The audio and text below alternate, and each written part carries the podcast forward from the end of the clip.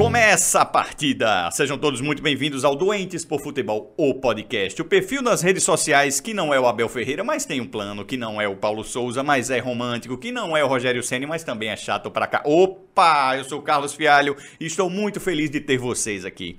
É importante ressaltar que nossas conversas são realizadas de forma livre, descompromissada, mas com profissionalismo e responsabilidade. Respeitamos as pessoas, as diferenças e trabalhamos com informações verdadeiras, baseadas em apuração, pesquisa e checagem. Então, meu amigo, minha amiga, se você é um profissional de marketing responsável por uma grande marca ligada ao futebol, saiba que no Doentes por Futebol, o podcast, sua marca vai ficar mais à vontade do que o Lewandowski na pequena área. E hoje, no nosso terceiro programa, temos conosco um convidado muito especial. Apresentador de TV, jornalista, ex-omelete, ex-loading, roteirista, produtor e agora TikToker bombado no mundo e, por que não, no Brasil. Fábio Gomes, seja muito bem-vindo. E aí, Carlos, muito obrigado por, por me receber aqui. Bacana o convite. Estou bem, bem ansioso para conversar um pouquinho sobre futebol também, que é uma das minhas paixões mais antigas, tão antiga quanto cultura pop. Ah, que legal. Eu já quero começar elogiando a sua indumentária, certo? A juventude, o moleque travesso. Moleque travesso aqui pertinho, né? Eu, eu, estou, eu vivo no Brás, né? E quando eu mudei para cá, a primeira coisa que eu vi, que eu fiz foi, bom, onde é que está a Rua Javari? Deixa eu ir até lá. Eu fui lá, falei, não, quero uma camisa retrô do Juventus da Moca, né? Eu fui até ali que é aqui pertinho e aí já, já me garanti com a, com a indumentária do Juventus. Ah, é bonitona mesmo. É, gente, para quem não conhece o Fábio, é, o que não tem nada demais, né? Porque até quando eu sugeri o Fábio para ser um dos entrevistados do podcast, o meu chefe pensou que estava falando do centroavante do Atlético Mineiro, né? É, o, o Fábio, você permite que eu lhe apresente, Fábio? É coisa rápida. Por favor, rápida. meu querido, por favor. Vai levar, vai levar o tempo da abertura do Game of Thrones, rapidinho. Fábio Gomes é jornalista formado pela Mackenzie em São Paulo. E, e, se tiver alguma imprecisão, depois você corrige, tá? Aí, Pode deixar. É, formado pela Mackenzie em São Paulo, trabalhou em várias empresas, mas se notabilizou no lendário site de cultura pop Nerd Omelete, apresentando programas como Omelista e o Omelete Hyperdrive. Saiu de lá para a televisão, contratado pelo canal Loading, também focado em games e cultura pop. Após o fim do canal, ele passou a integrar projetos independentes como a Live das Migas e seus perfis nas redes sociais, nos quais Fábio esbanja seu talento como roteirista e produtor. Nas redes, ele também comenta bastante sobre futebol, segue os perfis do Doentes por Futebol e aceitou o nosso convite aqui para falar dessa paixão que todos nós compartilhamos. Fábio, agora que eu falei tanto sobre você, fale você um pouco sobre você. Você chegou a trabalhar com futebol, né? Você é, trabalhou no Lance, cobriu o Corinthians? Cobri o Corinthians. Eu não cheguei, eu cheguei a trabalhar em um jornal do Lance, né? Quando eu entrei para o jornalismo, né? Porque antes de fazer jornalismo eu tinha feito uma faculdade de letras, tradução é, que eu estudei, é, estudei latim, estudei francês, aí chegou no meio tempo ali, eu falei, mano, acho que não é exatamente isso. E na minha vida, cara, tipo, cultura pop e futebol são, são as duas grandes constantes. E na época acho que não tinha tantas coisas de cultura pop assim quando eu comecei a entrar na faculdade, isso foi 2006, 2007 ali, nessa, mais ou menos nesse período. É, ainda não estava tão grande quanto o fenômeno que é hoje, né? E eu tinha essas duas paixões, né? Como você pode imaginar, você pode ver pela minha estante aqui, essas, esses livros de futebol e tal. Aí eu me encaminhei para o lado de futebol, que ia ser jornalista esportivo. Eu tive muita sorte de conseguir trabalhar com os dois, né? Então, lá em 2010, assim, lá para o final da faculdade já, eu consegui um estágio num jornal que era do Lance, era um jornal chamado Mais, né? Que foi uma, uma aventura do Lance, que era um jornal um pouco mais popular, e durou três anos, de 2010 a 2013. E nesse período eu cobri o Corinthians no meio de 2012 até o fechamento em 2013. Então eu peguei aquela a, o auge do Corinthians do Tite, assim, mais ou menos. Ah, que legal. Pegou, deu sorte, né? Pé quente, pegou o título mundial e tudo. É, para um São Paulino não foi um pé quente, né? Para um São Paulino foi uma época bem irritante. Como eu trouxe para o São Paulo, foi bem difícil para mim acompanhar essa época do Corinthians, né? Tipo, eu estava lá no, no jornal, estava cobrindo essa época, né, sempre tentando cobrir da melhor maneira possível, e eu, como né, jornalista, estava muito feliz de tipo, caramba, estou cobrindo eventos gigantescos. Como São Paulino, eu estava extremamente irritado, porque o Corinthians não parava de bem, e enfim. Né, e eu comecei a desenvolver um, um carinho e respeito pelo Tite que perdura até hoje pela maneira que ele sempre tratou todo mundo e tal. E eu ficava, eu quero muito que esse cara se dê bem, mas eu não quero que o Corinthians ganhe. Eu tinha é. essa dualidade na minha cabeça, né? Como que é o meu lado torcedor também falando que todo mundo que entra nesse nesse lado de jornalismo esportivo também é torcedor antes de qualquer coisa. Mas foi, foi uma época bem especial, foi uma época que eu guardo com muito carinho. É, tem, tem alguns depoimentos, né? Por exemplo, o Arnaldo Ribeiro, né? Que você deve conhecer. Ele fala que também já teve umas coberturas bem difíceis para ele, né? Que ele estava cobrindo um, um time que tinha acabado de. Eh, provavelmente, talvez o próprio Corinthians ou algum outro rival, que tinha acabado de eliminar o clube dele, né? E tal, que, que é o São Paulo, né? Acho é, as pessoas é, já descobriram sim. que ele é São Paulino, né? Acho é, que... ele, ele já fala, mais bem abertamente depois que ele fez o canal com, com o Tirone também, né? É, cara, eles não conseguiram é, mas, é, mas é, foi, foi, uma época, tipo assim, para mim foi muito especial cobrir um, um, dos, um dos melhores, se não o melhor time do Brasil na época. É, então foi muito especial poder ir no CT, poder acompanhar o Tite, conhecer. Assim, o Tite com certeza não lembra de mim, né? Eu era só mais um dos é, dezenas de jornalistas que estavam lá fazendo coletiva. É, e eu não ia nem em todas, né? Mas é, foi, foi uma, um período bem bacana de poder ir lá, conversar, falar um pouquinho, né? Entender, conhecer o Tite, que é um cara que é extremo. Assim, quando eu vejo pessoas falando, não, acho que o Tite é educado demais, mas ele é, ele é assim, ele é um cara muito simpático. É, e, e, foi você... muito, muito legal. Desculpa, te cortei. É, você se aproximou de alguém, assim, tipo, tem alguém. Você falou que o Tite não deve lembrar de você, mas você acha que alguém lembra de você, algum dos jogadores? Com certeza não, com certeza não. Eu acho que essa época foi uma época que eu, eu cobri o Corinthians, mas como a gente era um jornal secundário, a gente não tinha tanto orçamento, e a gente fechava muito cedo. Então não dava para ir sempre no CT, a gente ia quando dava. Quando ia fazer alguma coisa especial. Naquela matéria que eu te passei, né, dos Vingadores da Fiel, né, hum. porque ali é meio que como a minha vida caminhou com as duas coisas ao mesmo tempo, né? É, nessa época, teve em 2013 teve o Corinthians e Boca, e aí eu decidi fazer uma matéria que eu consegui vender essa ideia para o meu editor, que era né, como seria o, o, o Corinthians se fossem os Vingadores, né? Tipo, porque são os Vingadores, eles vão vingar a derrota que eles tiveram e vão trazer a vitória. Aí fizemos um desenho do, do Paulinho de Capitão América, do Sheik de Homem de Ferro, e o Thor Marinho, né, que era o Romarinho, e, e foi, foi uma matéria bem divertida de fazer. Essa, essa daí deu para a gente ir no CT e conversar com os caras e tal, né, na, na coletiva.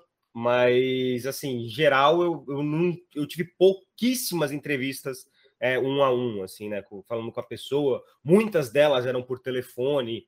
Tipo, uma das entrevistas que eu mais fiquei feliz de ter feito foi, foi, foi com Miranda, para perguntar para ele sobre como o Corinthians podia parar o Chelsea.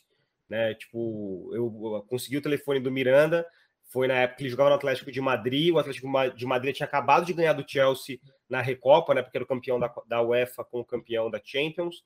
E aí eu entrevistei o Miranda falando, não, o que, que o Corinthians pode fazer e tal. Então essa foi muito, muito legal. Só que foi por telefone também, então Miranda não faz a menor ideia de quem eu seja. Mas é, eu fui só mais um desses dezenas de jornalistas que passam nessa na, nas coletivas e tal. E foi, um, foi uma época muito importante para mim também, como pessoa de crescimento, para entender o que eu realmente queria fazer da minha vida, né? Porque futebol, é, esse, esse segunda a sexta, eu acho maravilhoso quem é apaixonado para ir no CT e tal. Mas para mim foi muito uma experiência de tipo, eu fui no CT, aí a primeira vez foi muito mágico e lindo e maravilhoso. Nossa, o CT tá lindo, os jogadores, o Tite, etc. Aí a segunda vez foi tipo, ah, tá, tem a, vai ter a coletiva, e a coletiva vai ser meio parada. E quando era uma coletiva do Emerson era muito legal, mas normalmente era o Paulo André, era o Tite, eram os caras mais contidos, que não davam muita polêmica, não, davam, não falavam muita coisa. Então, com o tempo eu fui ficando tipo, nossa, mas é isso mesmo que eu quero fazer? Eu não sou um cara tão do tatiquez assim. E aí, com o tempo, eu fui descobrindo outras. Eu, eu era apaixonado mesmo por história, por outras coisas, né?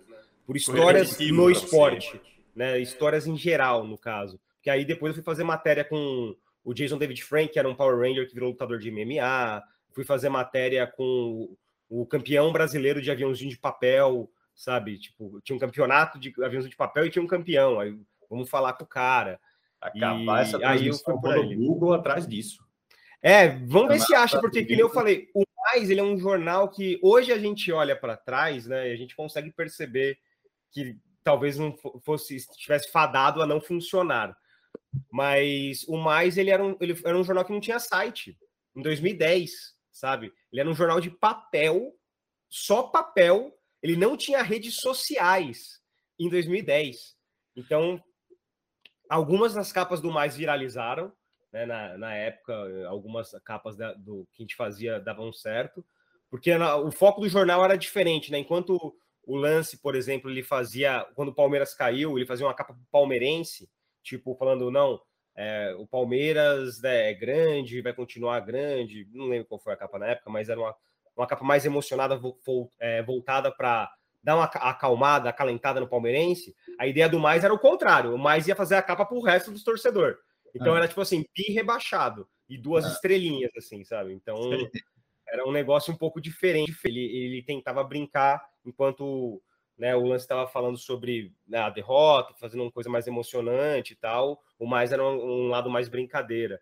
Uma das últimas matérias que eu fiz, que eu lembro, foi quando eu entrevistei um. Você ter noção de como funcionava mais.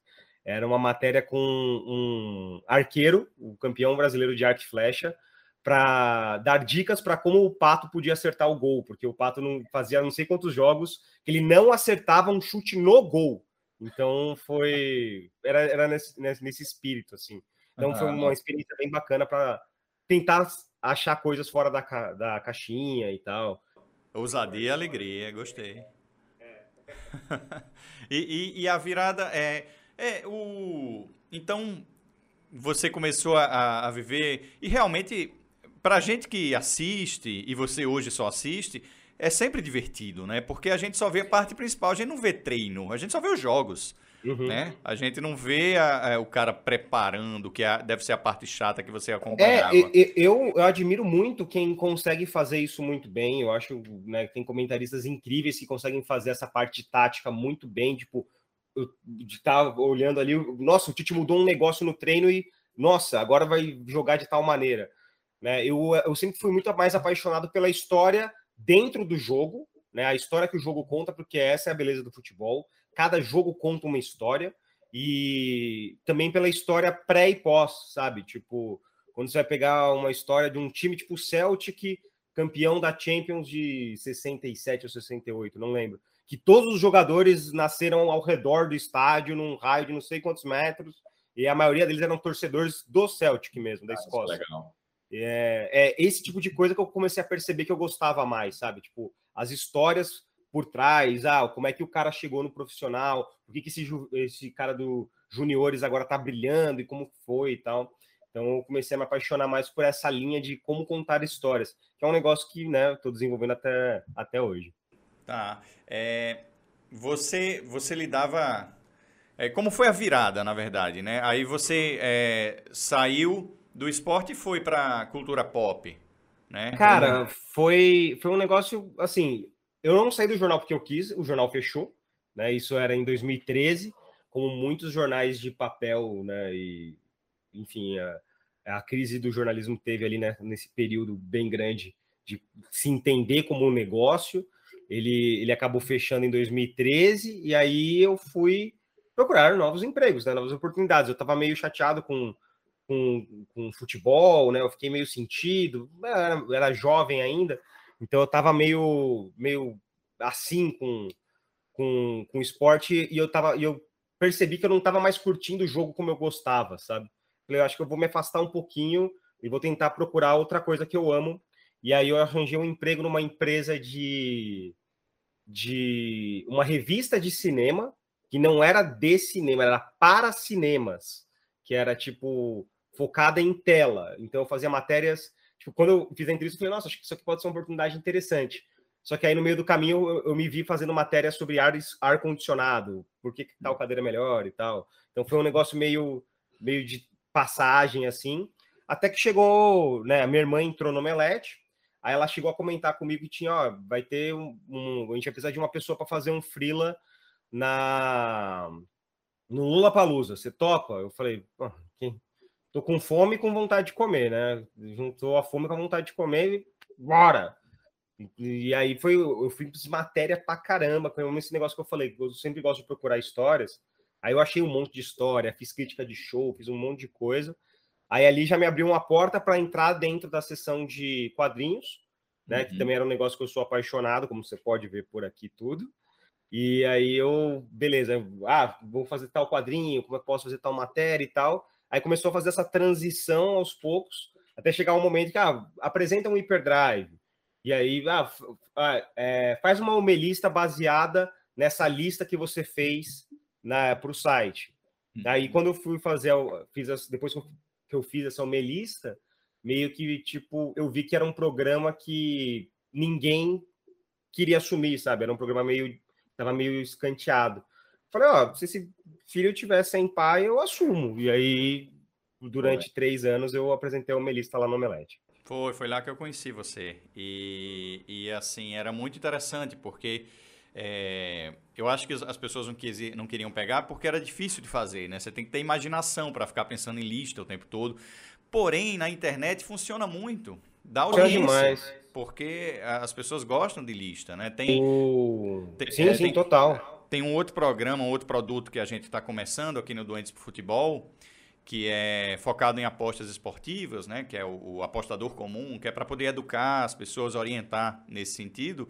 E, e os primeiros programas a gente está trabalhando muito fortemente nessa questão de listas, sabe? Tipo, 10 dicas para começar bem, é, é, 10 é, sites para você pesquisar estatísticas e por aí vai. Enfim, é, é, você lidava com um público muito jovem, né? Lá, muito nerd, muito novo. É, participou de várias CCXP. É, Quais os pontos de convergência assim da galera nerd? É, eu vou, inclusive, pedir para a produção é, na edição do programa passar a, a, matéria do Corinthians que você fez, assim, que ficou muito legal. Eu passei para eles, eles vão colocar. Deve estar passando aqui, talvez agora, ou talvez já passou, talvez depois, né? A internet é uma caixinha de surpresas.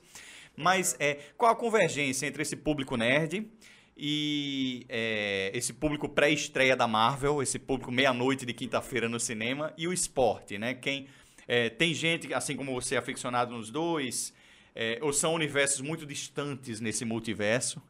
E, e tem, tem alguma celebridade internacional que você já entrevistou, desses caras que, que curte muito futebol, que chegou no Brasil, quis, quis ver algum jogo do time dele. Tal. Enfim, responde o que quiser aí. a primeira coisa é que, para mim, o fã de futebol e o fã nerd, eles são muito parecidos. Tipo, mesmo que eles não saibam disso, mas eles são muito parecidos. Eu vou te dar alguns exemplos de coisas que parece que convergem muito, sabe?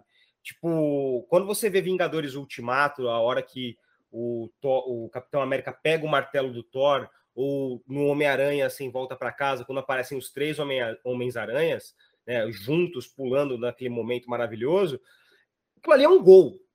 Aquilo ali é o mais próximo que você vai ter num cinema de um gol. As pessoas levantando, gritando, meu Deus! E essa é a ideia da Marvel, né? ela, ela é criar essa emoção, ela é construir essa emoção que é muito semelhante para mim ao, a um gol. Né? O, o fã do futebol ele sabe a escalação do time, como a entrada de tal jogador mudou a, a forma de jogar, fez o time ficar mais forte, ajudou a importância de, de, do técnico e etc. Por aí vai. Assim como o fã da Marvel sabe a escalação de cada filme, como cada filme afeta o próximo, como um vai se ligando com o outro. Então, tipo, são dois aficionados por aquilo que eles gostam, né? São dois aficionados, né? O, o fã nerd, o fã de Marvel, o fã de DC, ele é tão aficionado por aquilo quanto o fã de futebol, que é aficionado pelo time, acompanha, quer ver tudo, né? A, a vantagem do fã do futebol é que ele tem isso sempre, né? Toda hora. O fã de o fã de DC, Marvel, de cinema especialmente, né? Ele sempre vai ter o quadrinho, mas ele agora vai ter tem uma série, tem um filme que sai. Então, o, a vantagem dele agora, agora desse, desse fã da, da Marvel, é que ele pode ter é, acesso a, a, mais coisas. Isso em 2008, quando começou o Homem de Ferro, era ah, um, dois, três, quatro filmes por ano né, de herói. Agora a gente tem um por mês e uma série. Então você tem muita, muita coisa para sempre ficar acompanhando, ligando, pensando, entendendo, né, como isso pode ser o futuro. E tem um caso para mim que é, aconteceu na Loading que é o reforço de como futebol e, e, esse mundo nerd é parecido. Quando eu tive que explicar, né, durante, durante a, o multiverso, deixa eu refrasear. Durante o multiverso, a gente tinha um programa chamado Aulão, né, em que eu apresentava uma explicação sobre easter eggs e possíveis, é, possíveis consequências do que aconteceu no episódio para o futuro. É, no caso, o WandaVision foi o que fez mais sucesso, né? Então, que foi o que a gente pôde fazer certinho, do começo ao fim, cabo a rabo. Então, a gente apresentava, eu apresentava isso junto com um telão do meu lado, falava, ó, nessa cena aqui aconteceu isso, aqui atrás tem tal personagem. E como é que eu expliquei essa ideia pro Prandas, que, é, que era meu editor-chefe na época? Eu falei, então, mano, é tipo mesa de tática de futebol. Então, tipo, quando você liga a ESPN, você vai ter o cara com a mesa tática aqui, ó. Então, aqui atrás, a gente pode ver que aqui a gente tem uma linha de cinco, não sei o quê. Aí, se você for ver algum desses aulões, sou eu aqui, ó. Aqui você pode ver aqui atrás, ó, como você pode ver, vou dar um zoom aqui e tal, e mostrando junto com o telão, como se fosse uma mesa tática. Eu e... vi. É, então. É, eu, eu acho. Assim, pegava em casa. Pegava pois é, então. Isso Na hora do almoço, era ótimo. Exato, isso é, para mim é muito semelhante, sabe? Isso, isso são, são uh, os exemplos de como essas coisas se convergem. Eu acho até muito louco quando eu vejo alguém falando assim, não, mas os caras eles ficam é, uma hora discutindo um, um, trailer de dois minutos. Eu falo, cara, se você ligar em qualquer canal esportivo, você vai ver os caras discutindo por uma hora se foi pênalti ou não, sabe? Então é, é muito parecido, sabe?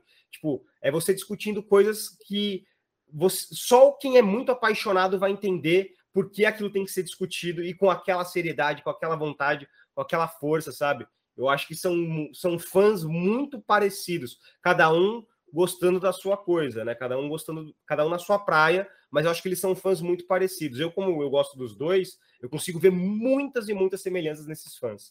É verdade, assim, é... eu, eu, eu assisti a, a, a, a falar de várias coisas, comentar a sua resposta, né, como se fosse uma tréplica em um debate, né, mas eu acho que é... a lógica de podcast é essa também, né, meu diretor? Claro. Tá, tá, pronto. É, muito bem. É, o... Algumas dessas coisas que você falou aí sobre comemoração de gol, tem memes na internet que é isso, né? Os caras pegaram a comemoração de gol, fizeram a edição para a cena dos Vingadores, né? Da galera chegando toda. E é, é, essa, essa viralizou bem. Eles fazem muito isso com esses filmes da Marvel. E, e, e, essa, essa questão aí que você falou de 2008 me conduz a que é 2008 foi o, o ano do primeiro Homem de Ferro, né? Quando começou é, não, antes disso, antes disso, falar sobre o a loading, tá? Eu via os aulões, eu via o que vocês fizeram sobre as coberturas da, das primeiras séries, o Disney Plus e tudo. E teve um episódio muito divertido que, que era vocês fizeram uma, uma paródia do WandaVision na cobertura de vocês, em que cada as décadas iam passando, né? Ficou muito bem feito aquilo. Parabéns. E aí 2008, vamos para 2008, que é o ano em que sai o primeiro ano de ferro, ou, ano de ferro, o primeiro homem de ferro. E em 2008, né, o São Paulo estava ali, ganhando o seu tricampeonato brasileiro. Então vamos falar de São Paulo Futebol Clube, tá? É, inclusive, é, é, também voltar a outra questão aqui, né? Que é você. Então, você. Aquela pergunta que você fez para o Miranda, como parar o Chelsea, você publicou? Publicou. E aí o Tite leu e ele conseguiu parar o Chelsea. Então, se tiver algum torcedor de time rival que tiver acesso a uma tecnologia de viagem no tempo e quiser retornar até 2012, impeça o Fábio de fazer essa matéria, porque senão o Corinthians vai acabar sendo campeão mundial em 2012. Exato. É, eu, eu, lembro muito que ele falou assim, ó, dá a bola para o Chelsea. O esquema é dar a bola para eles porque eles são um time que é, não vai saber muito o que fazer com ela, sabe? Porque eles eram um time que estavam em transição e tal. É, eles não eram um time tão rápido, dava para defender, e como você vê, o, o Atlético era meio, era meio que isso, né? Então foi, foi uma conversa muito legal. Eu, eu gosto muito desse, desse, dessa matéria, assim, sabe? Foi uma das mais tipo assim, eu conversei com o Miranda, o Miranda, como você falou, 2008, São Paulo era tricampeão e era o Miranda, e o Miranda. e era eu falando com o Miranda, né, que o Miranda tava lá naqueles times e, enfim, Miranda... Ah. Invejosos vão dizer que foi coincidência, mas não, ó. Então, do Miranda, a gente pega o gancho para 2008 de novo. É, conta a sua trajetória como São Paulino, torcedor, ia, ia no estádio. É, quanto você acompanhou a geração, essa, essa geração campeã mundial 2005 a 2008, eu sei que você acompanhou bem, mas a, anterior, no, dos anos 90, chegou a ver? É, então, no, início, eu sou de 88, né? Então, o início dos anos 90, eu peguei. Eu peguei muito novinho, né? Então, era. Quem é de São Paulo é, é meio que tipo assim: ou você acabava virando São Paulino, ou você acabava virando palmeirense. Porque eram os dois times que estavam dominando muito o cenário. É, o cenário nacional, né? Do, da, da época. O meu pai, ele é santista, né? O, o, normal seria ele me fazer virar santista, como o pai dele fez. Mas ele ele estava muito frustrado, além de ele estar muito frustrado com o Santos na época, ele estava muito tipo, mano, se eu, for santista, vou ter que pegar o carro e até Santos levar, é um rolê. Então, se você não quiser escolher um time aí de São Paulo mais pertinho, né, facilita para nós, né? Aí, né, eu na época eu gostava de jogar no gol e toda criança que jogava no gol gritava Zete, e enfim, Zete foi. Zete, inclusive, a saída do Zete do São Paulo foi o dia que eu mais chorei na minha vida inteira, assim, sabe? Foi um negócio. Eu, eu lembro de passar um dia inteiro chorando, só foi passar isso quando o Rogério fez um gol contra o União São João de Araras em 97. Então, 97 ou 98? Acho que foi 97. Então, é, o meu primeiro grande ídolo, eu acho que o, meu, o, começo da minha vida não era nem torcedor de São Paulo, eu era torcedor do Zete. E a primeira, a única vez que eu encontrei o Zete, inclusive, foi num evento que era, era um evento de UFC. Eu estava lá para entrevistar o Cigano, o Júnior Cigano, que era campeão dos pesos pesados. Entrevistei ele, falei com o pessoal. Aí alguém falou: Nossa, o Zete está vindo aqui. Eu fiz: Quê? Quem? Aí eu olhei para trás, nossa senhora, é como se tivesse parecido uma luz em volta dele, assim. Eu, eu comecei, eu dou todo, toda a razão para essas crianças que gritam pro Justin Bieber na época, ou sei lá, qualquer fã, ídolo pop, de ficar tipo, ah! A minha vontade era ficar assim, e eu fiquei tipo, calma, respira. Eu falei, eu só queria agradecer por tudo que você fez pelo São Paulo. Ele ah, você é São Paulino. Eu falei, meu pai do céu, eu preciso sair daqui de perto. Eu vou passar vergonha. Mas aí eu tirei uma foto com ele e guardo essa foto com muito carinho, que o Zete, ele era... Ele foi meu grande ídolo, assim, da, da infância. Acho que todo mundo que se apaixona por um time, né? Você não se apaixona só por um time, mas você se apaixona também pela história de algum jogador, por alguma coisa assim. E aí, no meu caso, foi o Zete, nesse início de vida, né? E aí eu lembro do meu primeiro jogo ser um São Paulo e Atlético Paranaense, em 96, se eu não me engano, que acabou 3 a 3 Eu entrei no estádio, o Zé estava fazendo gol. E, cara, anos 90 foram, foi um ano de altos e baixos para o São Paulino, né? Tipo, pós 93, em 94 a gente foi vice-campeão da Libertadores. É, entre 95 e 2004 foi uma época assim, não é igual agora, né? Mas porque o São Paulo ele ganhou, tipo, é, perdeu o Paulista de 97, ganhou o Paulista 98, perdeu 99 tudo, 2000 foi, acho que foi super campeão paulista. E 2001 também não foi bem. Aí 2002 teve Rio São Paulo, aí aquele time que quase foi, 2001 foi Rio São Paulo, não lembro, do Kaká. E aí era muito altos e baixos, né? Até chegar 2005, que foi aquela época maravilhosa para quem era São Paulino, em 2005 e 2008 foi tudo, né? A gente ganhou tudo, a gente estava num extremamente mal acostumado. Eu consigo muito entender o torcedor flamenguista agora que fica bravo quando o Flamengo ganha jogando mal, é, é tipo, o São Paulino era tipo, ah, perdemos a Libertadores, tá? Vamos ganhar o brasileiro, então, sabe? Tipo, é, é isso. É paciência, isso. sabe? Então, tipo, gente estava extremamente mal acostumado e foi depois que chegou 2009 tomamos aquele chá de verdade sobre, tipo, a vida não é tão simples assim. E aí agora tá, tá nessa fila horrorosa de tipo, ganhou um paulista, mas o time não vai, não vai, vai, não vai, vai, não vai, vai, não vai, é difícil, né? É, o, o, o, São Paulo ele parece estar se fortalecendo agora, né? Ele parece estar se reforçando, se organizando, assim, eu digo taticamente mesmo, assim, tá? É, ganhou o Paulista do ano passado e, e esse ano parece que está enfrentando o, os rivais que têm ganho mais títulos né, nos últimos anos, é, se preparando para ser um adversário forte mesmo, né? O problema, é, é, eu quero que você analise essa situação assim do São Paulo e dos rivais, assim como você o, o, os enxerga, né? Atualmente. Cara, é, hoje o São Paulo ele tá só talvez na frente do Santos na questão de temos alguma alguma esperança para esse ano, sabe? O Santos ele tá ainda meio se entendendo o que, que ele quer ainda, né? Ele quer o DNA ofensivo dele, mas ele ainda quer é, precisa vencer, mas tirou o Carilli, ainda não tem um time tão forte, ainda está se encontrando. Então o São Paulo está um pouco na frente nisso. Tem o Rogério, que é um cara que é, enfim, o passado do Rogério é perfeito, imaculado, lindo. Ele, como técnico, ainda está, acho que ele tá, ainda está se entendendo como, né, como treinador, até nessa parte de. Porque o treinador, além de saber de, muito de tática, e é a minha impressão é que o Rogério sabe muito disso, que ele é um estudioso do, do jogo, é, é ele aprender a ter um pouquinho mais de trato com o pessoal, né? Você vê que ele, as respostas dele são muito tipo, mano, é isso aqui, é isso aqui, é isso aqui, mano. É sem ideia. Tipo uhum. assim, para se é um time um pouco mais cascudo e é beleza, mas às vezes não é. Então, acho que ele precisa trabalhar um pouco essas essa questão. O RH. É, a questão RH dele, assim, sabe? Essa é a minha impressão. Mas fora isso, é, o Palmeiras do Abel tem um estilo de jogo que é eu não gosto de assistir, mas enfim, contra títulos, vai perguntar para um palmeirense se ele está feliz. Tá. Não é o, Palmeiras da academia do Ademir, mas o cara mas tem tá, duas Libertadores, tem Copa do Brasil. Vai ah. fazer o quê? O cara tá. Cara, tá tipo, eu, eu, se eu fosse torcedor do Palmeiras, né? É, eu não me importaria.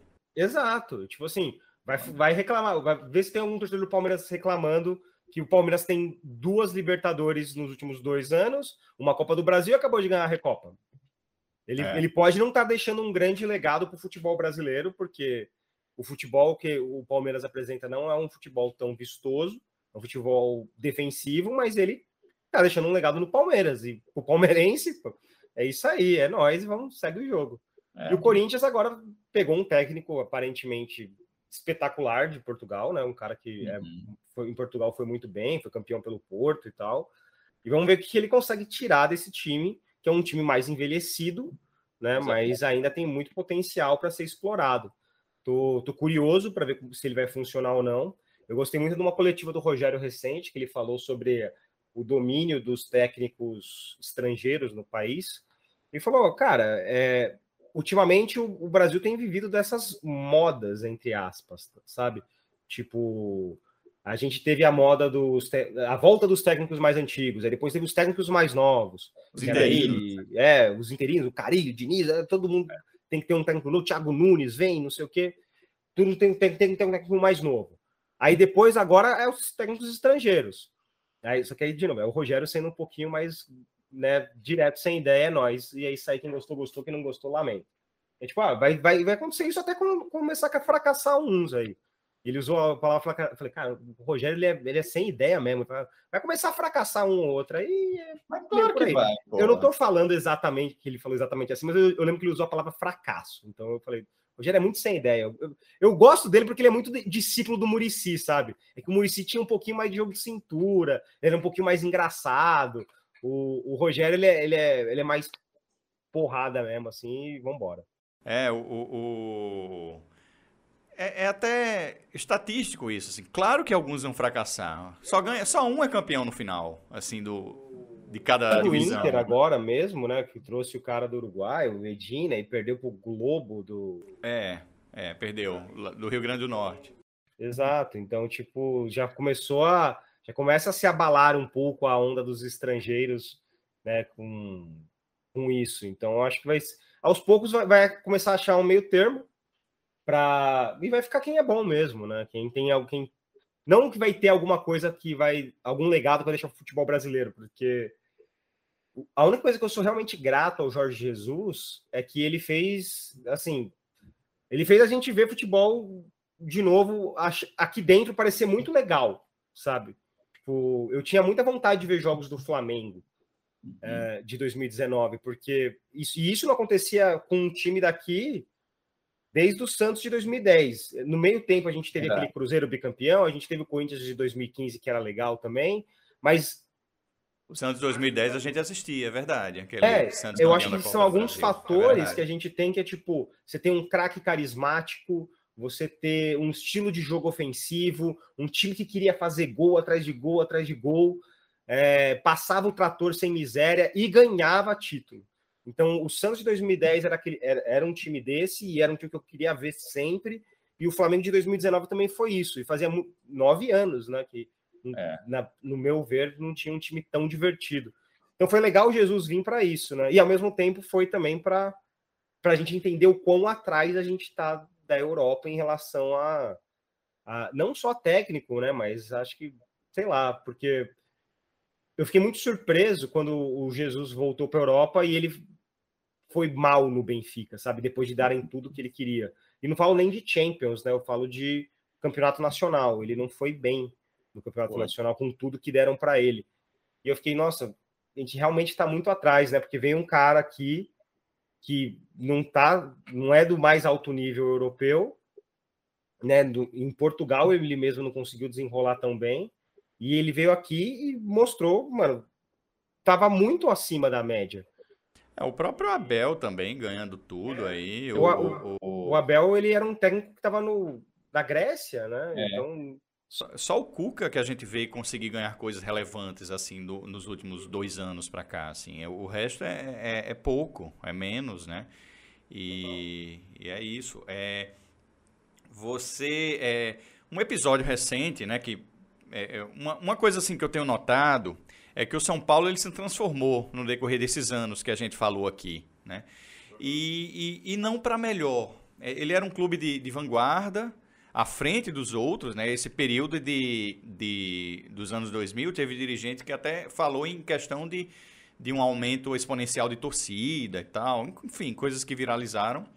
É, ele estava à frente dos outros em vários aspectos, mas depois daquele tri brasileiro, acho que teve uma, uma acomodação mesmo, assim, ele se desencontrou em diversos aspectos e, e deixou de ser de vanguarda e se tornou até um pouco conservador.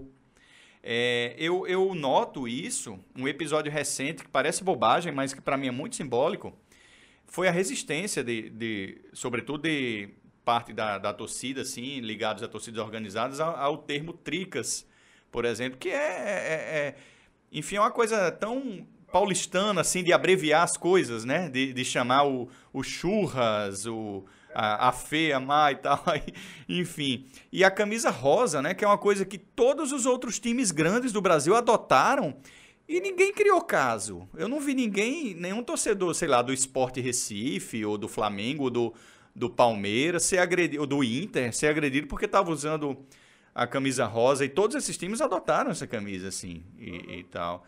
E isso me chamou a atenção. Foi um conservadorismo que não combina com São Paulo de uma década antes.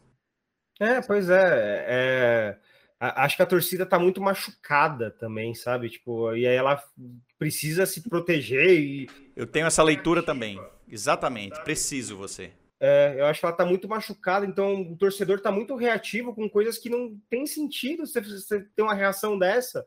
Tipo, ah, não, não é para usar o termo tricas, manifestos, louco, briga, alguém usou tricas no estádio, brigaram com o cara. Tipo, mano, por quê? É porque tá todo mundo reativo, tá todo mundo muito machucado.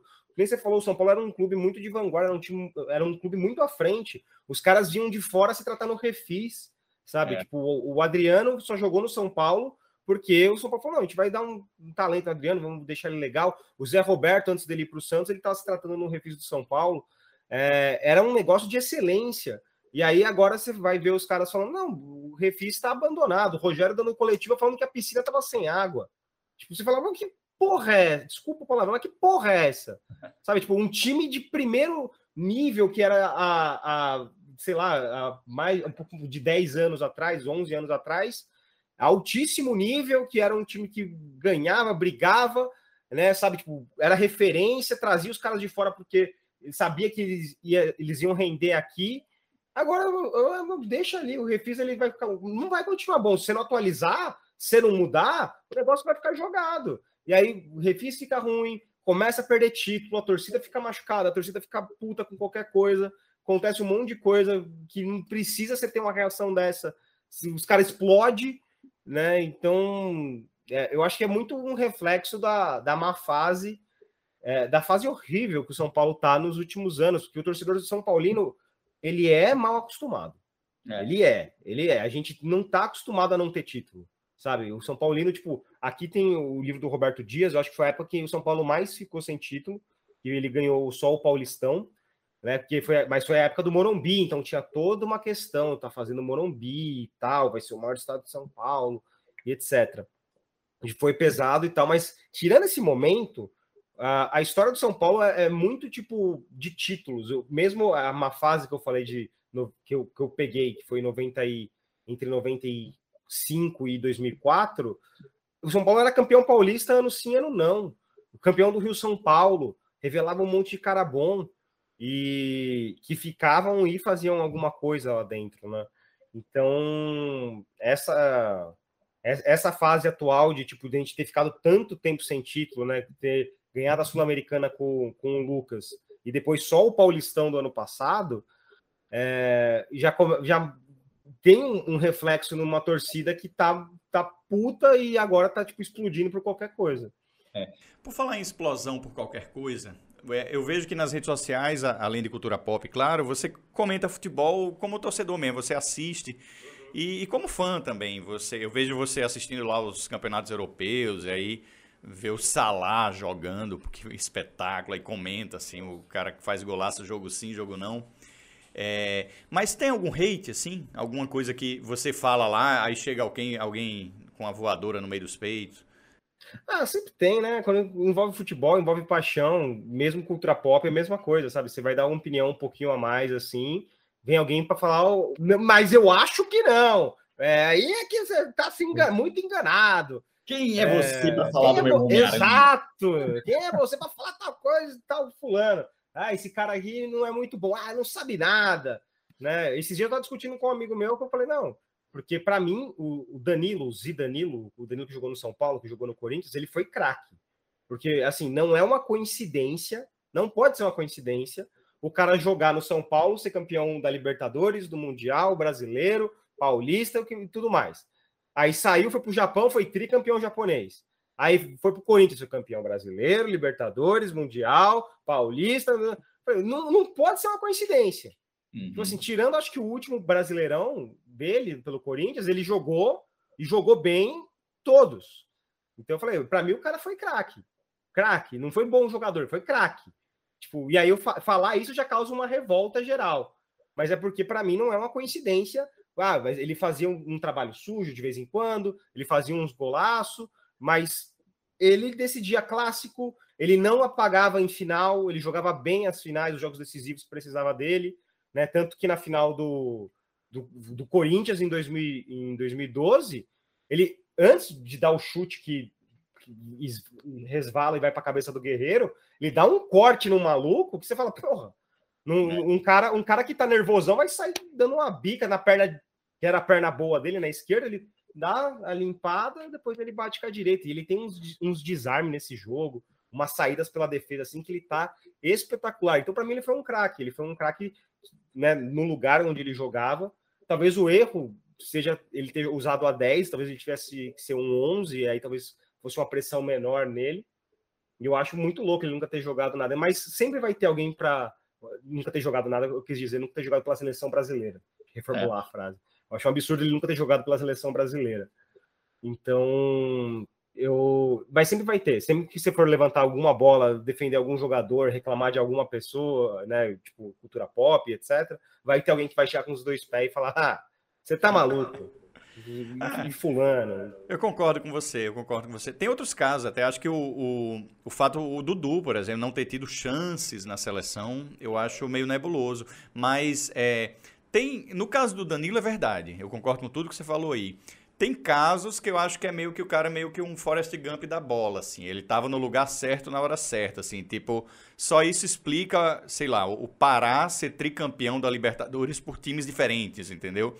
É, tem coisas assim que acontecem, mas... É, é que, é que pra mim, no caso do Danilo, o Danilo, ele era Danilo, titular. Sim, ele era titular, e é ele era titular, tipo assim, intocável. Você vê o Tite falando do cara, o Tite faz, mano, Danilo era foda. Você vê é. o Murici falando do cara, falando, não, Danilo era diferente. E o cara que ele tem o respeito da torcida do São Paulo e do Corinthians. Sim, você não vai ver São Paulo. Você vê São Paulo puto porque o Danilo fazia gol no São Paulo direto em clássico. Hum. Mas eu, eu, eu, tenho gratidão pelo Danilo, porque é, o cara jogou muito pelo São Paulo também. Quando ele jogou no São Paulo, ele foi muito bem. E o, contra o River, jogo no Morumbi, ele fez o gol batendo diagonal. Ele eu tenho, eu tenho um máximo respeito pelo Danilo. Eu acho ele um, um cara que realmente foi um craque desvalorizado do nosso futebol. É, ele podia, ele nunca vestiu a camiseta da seleção, nem naqueles aqueles é, clássico das Américas, lá aquele jogo com a Argentina, que só ia jogador é, do Brasil, e foi um monte de cara nada a ver com nada. E, tipo, ele nunca ter tido uma chancezinha, eu acho, eu acho uma sacanagem. Cara, eu vi uma vez uma, uma foto dessas, é, não sei, é, se foi o próprio Doentes do Futebol que, que postou, que era uma seleção dessas, num jogo desses assim, que tava o Camilo e o Rodriguinho, assim. Então... É, então, sabe, é isso que eu tô falando, sabe? Tipo, o, Camilo e o Rodriguinho, nada contra é. os caras, mas assim, o Danilo não podia estar tá lá? Fábio, o cara Fábio, que é campeão de tudo, tá louco. Eu prometi liberar o, o, o, convidado, o entrevistado de hoje com uma hora. Então vamos lá para a reta final aqui da nossa, do nosso papo, do nosso vai, podcast vai, do tá, tá bom o papo, tá gostoso. Gente. É, a ideia é essa, a ideia é essa, né? Eu não fui escolhido para ser o apresentador desse podcast por acaso, tá? Passei por uma...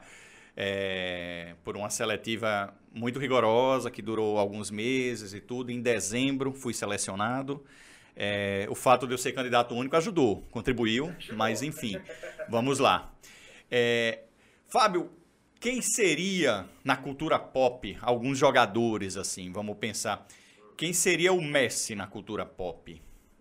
Cara, eu acho que se fosse para escolher algum herói assim, o Messi meio que seria um Capitão América, assim, sabe? O cara que é um bom moço, legal, que todo mundo respeita, sabe? Ah. Tipo, mesmo quem não gosta dele tem um Fala assim, não, ele faz tudo isso, mas o cara que faz ano sim, ano não, 40 gols por ano, tem um respeito, sabe? Então acho que ele seria meio que um, um Steve Rogers, assim, um cara que é, começou muito pequeni, começou muito pequenininho e aí de repente cresceu e aí virou um herói gigantesco. Inclusive eu estava vendo um vídeo hoje do Patrick Stewart falando, Patrick Stewart é um ator que fez o fez o professor Xavier nos, nos X-Men original falando da emoção que ele teve ao encontrar o Messi. O Tom Holland tem um vídeo dele falando de como foi incrível conhecer o Messi. Então, eu acho que ele seria meio que um, um capitão, um cara que pensa muito no time, né? Quando falam que ele, ele foi para o PSG agora, ele falou: Eu pego a 30, não precisa me dar 10, eu tô aqui em paz, eu tô suave. Ah, então, eu acho que ele seria um Capitão América. Eu confesso a você que quando eu elaborei essa pergunta para você, que aí eu próprio, minha, meu cérebro não me deixou em pensar em outra pessoa que não Frodo mas só por característica física mesmo. Eu achei ele parecido com Frodo. Pode ser um é. Frodo também. O Mbappé. Mbappé tá fácil. É, Tartaruga Ninja? Tartaruga Ninja. Vamos pra próxima. Neymar. Cara, Neymar. Neymar. Neymar. Cara, o Neymar ele já foi tanta coisa, né? Neymar é um pouco mais, mais difícil de eu achar alguém que Vamos seja o Neymar, depois a gente volta para parecido com É porque o Neymar ele, ele, ele, mexe muito com ódio e amor, né? E ele não só do brasileiro, mas do mundo todo. E ele, né? Aquele desenho dele de Batman e Coringa eu acho muito bom, né? Então eu acho que ah, ele, seria, ele ele tá muito nesse negócio de ser um quase que um anti-herói, assim, sabe? Ele é um cara que é que ele é amado, mas eh, talvez ele, ele faz, como ele faz as coisas do jeito dele, ele não agrada muita gente. Acho que, acho que pode ser um Batman da vida que, que tá saindo agora, poderia ser uma boa mesmo para ele. É, ele encaixa tá, bem na ideia. Ele tá bem é, inserido na promoção do filme, né? Ah, eu acho, sei lá, o Neymar pode ser um, um Peter Pan, cara, é um menino Ney. Também, né? né? Também o, o Peter Pan é, é, a ideia de que ele não cresce nunca, né? Mas Eu, é. eu, eu, eu, eu, gosto, eu penso muito nessa ideia dele como um cara que, tipo, ele tá fazendo as coisas do jeito dele, e aí você vai gostar ou não vai gostar. Então, acho que vai meio que nessa linha. O próximo da lista é um que, que a gente aqui do Doentes gosta muito, cara. É o Vini Júnior. Ah, malvadeza, esse monstro, esse é o herói amado, é. que teve que lidar com todo tipo de desconfiança e, e tá fazendo o que tá fazendo. Porra, o Vini Júnior para mim é um Harry Potter. Um Harry Potter. Não, não sei, não é também. Diz você. É que eu não sei, eu, eu, eu, penso muito, tipo, é que como eu, eu, fico muito ligado ao mundo de heróis, eu fico pensando muito em como ele seria de Homem-Aranha, assim, sabe? De tipo, ah, mais moral. Garoto, é, o garoto meio desacreditado que né, é um cara comum, é um garoto comum que tem o grande poder de estar no Real Madrid, com grandes poderes vem grandes responsabilidades, e ele está assumindo a responsabilidade agora, que é ser um dos protagonistas do Real Madrid, sabe? E, e ele. E isso eu acho muito legal, porque ah, depois que o Ancelotti chegou, o moleque explodiu, né? Então, com grandes poderes, jogar no Real Madrid é isso, com grandes poderes vem grandes responsabilidades, e ele tá assumindo essa responsabilidade, sabe? É. O, vamos lá, os quatro últimos da lista, vamos começar com dois do São Paulo aqui, o Miranda, Rogério Rogério Ceni. Professor Xavier, Rogério Ceni, vai. Professor Xavier é, calvo, é, muito bom. É líder. É, é, é, um, é um líder, mas ele é, ele é muito ele tá mais para um Snape, talvez, assim, sabe? Porque ele é um cara que é bom, mas assim, ele não pode parecer não bom às vezes, porque ele é cruel, ele é, ele fala mesmo os negócios, né? A, a, a, fase atual dele, né? E, mas eu acho que é uma coisa meio assim, sabe? Um cara que ele é, ele é legal, mas não, não é tão legal assim. Ele pode, se você não conhecer ele direito, ele, ele pode parecer um vilão. É. E o, é um herói boa. É, boa. E o Miranda, Miranda. Putz, quem que seria? O Miranda, ultimamente, ele tá meio apagado, né? Ele tá. Ele tá meio escondido. É... O, o Miranda ele já foi um cara incrível, assim. Em 2018, quando, o segundo tempo dele contra a Bélgica foi impecável, assim. Mas ele agora ele tá, tá mais velho, tá cometendo uns erros, é, é tipo talvez um velho Logan, assim, o cara que já, que já foi muito incrível, mas agora ele tá mais cansado, sabe? Tipo, tá, tá com dificuldade de usar os poderes dele que ele teve no passado. É meio que isso, porque o Miranda, o Miranda, quem só vê ele hoje, vê um cara mais, né, cansado e tal, ele tá mais velho, mas o Miranda, o Miranda original, né, o Miranda clássico, nossa, o Miranda jogava muita bola, era assustador. Boa. É.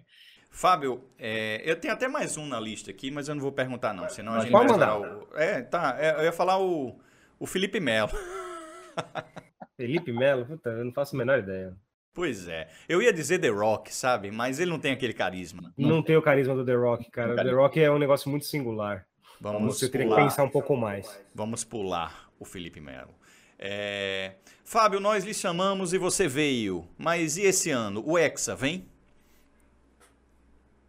Olha, vou separar mais 30 minutos para falar de Copa do Mundo, porque Copa do Mundo é um negócio que mexe muito comigo.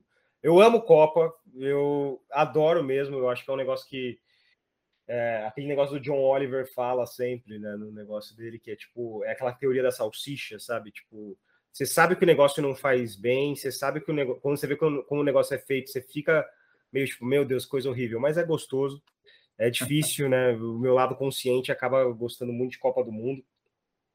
E sobre o Hexa, cara, a gente tem muita chance, eu acho, porque a gente tem uma seleção muito boa.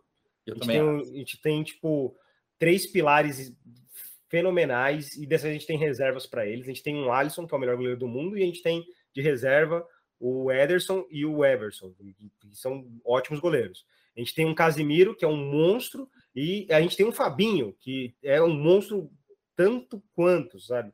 Que, que não é o que vai acontecer contra em 2018, contra a Bélgica, a gente perdeu o Casimiro, não tinha um cara que fizesse o trabalho sujo que o Casimiro faz tão bem. Agora tem o Fabinho. E tem o Neymar, que se ele tiver bem, ele vai ser um cara decisivo. E tem moleques sensacionais aparecendo, né? Com o Anthony, o Vinícius Júnior, o Rafinha, né? E, e acho que tudo isso vai passar porque, bom, a gente tem uma seleção, vai passar pelo Tite, né? Porque a gente tem uma seleção boa, a gente não toma gol, né? Isso em como qualquer mata-mata, né? Que a gente sabe que é importantíssimo você não levar gol. Você tem um time que seja muito sólido e tenha é, jogadores capazes de desequilibrar na frente. Mas vai passar muito pelo, pelo Tite dele ser um cara que tenha coragem de mudar o time. Porque eu não entendi o que aconteceu com o Tite em 2018. Porque em 2018 a gente estava tava muito claro que o Jesus não estava bem, uhum. tinha que mudar, e ele não mudava. Ele não botava né, o Firmino ou fazia alguma alteração que transformasse o time. É, e foi com aquele, ele começou com aqueles 11 e foi, foi indo até só fazendo mudanças pontuais ou por suspensão, lesão e etc.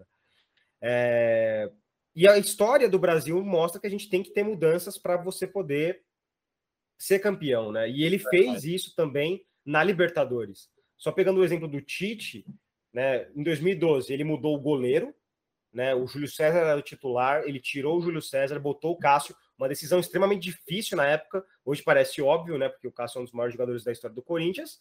Mas na época o titular era o Júlio César, campeão brasileiro. O Júlio César ele decidiu sacar o cara, um cara de confiança, para botar o Cássio, e isso fez ganhar a Libertadores, porque o Cássio fez a maior defesa da história do Corinthians.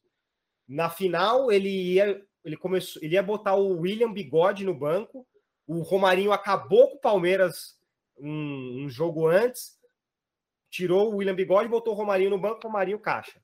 Na final do Mundial, ele, o primeiro jogo jogou o Douglas, ele precisava reforçar a defesa. O Douglas deu passe para o gol do Guerreiro, ele tirou o Douglas, no segundo jogo jogou o Jorge Henrique. Então, eu não sei o que aconteceu com o Tite em 2018, que ele não fez as mudanças que ele normalmente faz. E como eu falei, a história do Brasil em Copas do Mundo mostra que a gente precisa mudar para vencer. Porque é. é. momento. Em 58, o Pelé e o Garrincha não começaram jogando. Né? O Mazola era o titular, o Joel era o titular. Aí entrou o Garrincha, o Pelé estava machucado até, eu acho, na época, não lembro direito. Mas o Pelé não começou jogando. O fato é esse. Mudou, entrou os dois contra a União Soviética, pum, beleza. Teve 62, por uma necessidade, o, o Pelé saiu, entrou Amarildo do Possesso, potencializou o Garrincha que estava no auge da vida dele, pum, campeão. Em 70, eu acho que foi a única Copa que a gente não teve mudança. Não teve, em, 94, em 94, a gente teve a maior mudança para mim de todas essas, que ah, é. Mazinho. Exato. O, o Parreira tirou o camisa 10, o capitão, o batedor de pênalti. Ele tirou o 10 e meteu o Mazinho. Sabe? Ele tirou o cara que era a referência do time, o melhor jogador do Brasil em 92, 93 ele era o melhor jogador do Brasil, talvez junto com o Romário, mas ele era, ele estava voando, né? Copa ele não estava bem, ele tirou, ele sacou. E em 2002 a gente teve o Juninho saindo para o Kleberson. Isso, exatamente. Então, se não tiver mudança, se o Tite ficar com a cabeça tipo, não, eu tenho que manter, eu tenho que dar confiança, ferrou. Mas se ele tiver, tipo, se ele for o Tite de 2012, que faz essas mudanças ousadas que ele fez, essas mudanças difíceis, a gente tem muita chance, porque o elenco é bom. Ao contrário, por exemplo, de uma Copa tipo 2010, que a gente tinha 11 jogadores muito bons, o Dunga levou 11 jogadores muito bons, a gente não tinha banco, uhum. né? Porque ele não quis levar o Adriano, não quis levar o Ronaldinho, não quis levar o Neymar, não quis levar Ganso, que estavam muito bem. Então a gente tinha 11 bons e a gente não tinha banco.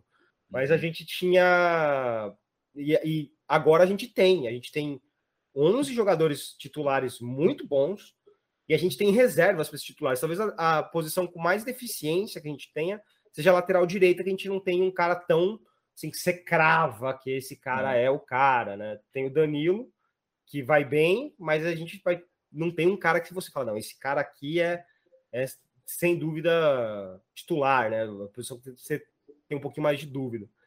Mas fora isso, você tem um goleiro muito sólido, você tem zagueiros muito sólidos, você tem volante muito sólido, meias muito bons, pontas excelentes e um atacante que ali você vai ter que bater um pouquinho mais de cabeça com é o Firmino, é o Gabigol, é o Jesus agora já é ponta, né? Ele já não é mais atacante, então eu acho que vai entrar muito por aí.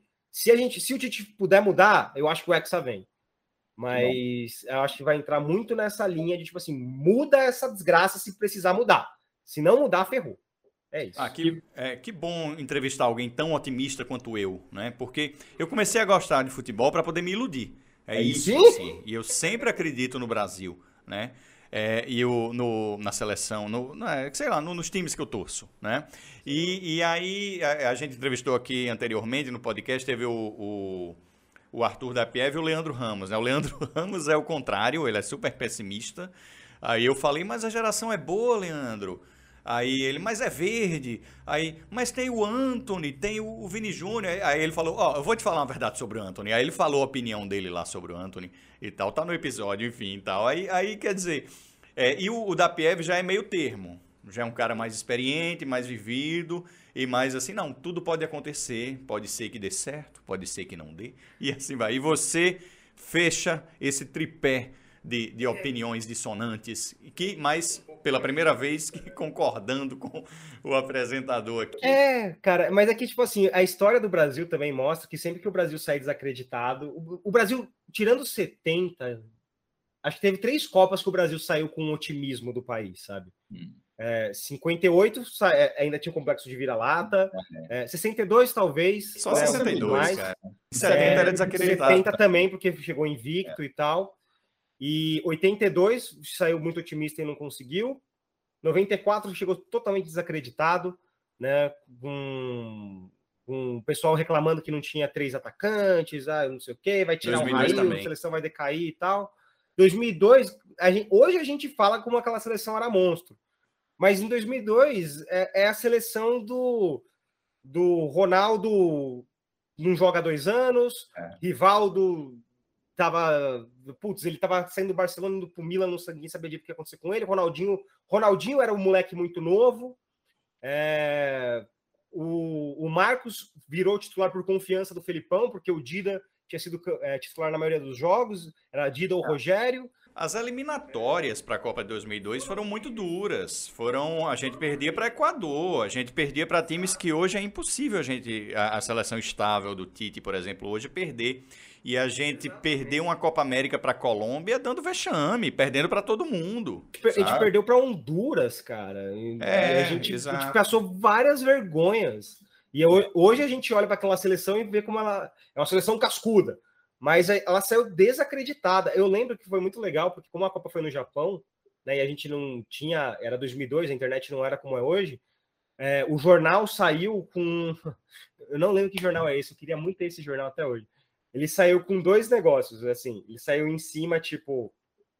é, leia aqui se o Brasil tivesse sido campeão, vire se o Brasil tivesse perdido. Então, se tivesse sido campeão, Ronaldo, Felipão apostou, estava correto, mandou muito bem. É, Rivaldo surpreendeu, não sei o quê. Aí você virar de ponta cabeça, era tipo, devia ter levado o Romário, é, faltou um reserva altura, é, cadê o, o Rivaldo sumiu na hora da decisão e não sei o quê. Que, era, que eram os clichês, né? Eles foram É. atrás dos clichês. Eu achei, eu achei sensacional. Eu não lembro qual jornal foi, mas eu acho aquilo, achei É. aquilo genial. Mas é meio que isso. Eu acho que dá para. Eu, eu tô bem confiante nessa seleção, porque o Tite ele é um cara que trabalha muito defesa, ele criou um time muito sólido e a gente tem jogadores que podem desequilibrar. E ao contrário da Copa passada, né, eu não acho essa seleção tão verde, porque essa seleção tem jogadores que jogaram 2018. E 2014 foi uma, foi uma, uma época meio estranha, né? Porque nosso melhor jogador era o Neymar, só que ele estava vindo com vários jogadores que não deram sequência, né? O Oscar parou, ficou pelo caminho, o Júlio César estava mais velho já, e daquela seleção mesmo, você vai vendo que vai ficando o, Neymar, o Hulk está voltando agora para o futebol brasileiro, o Fred também já tá, já estava encerrando o ciclo dele de seleção, é, Oscar não foi, e aí 2018 foi tipo uma seleção mais verde, né?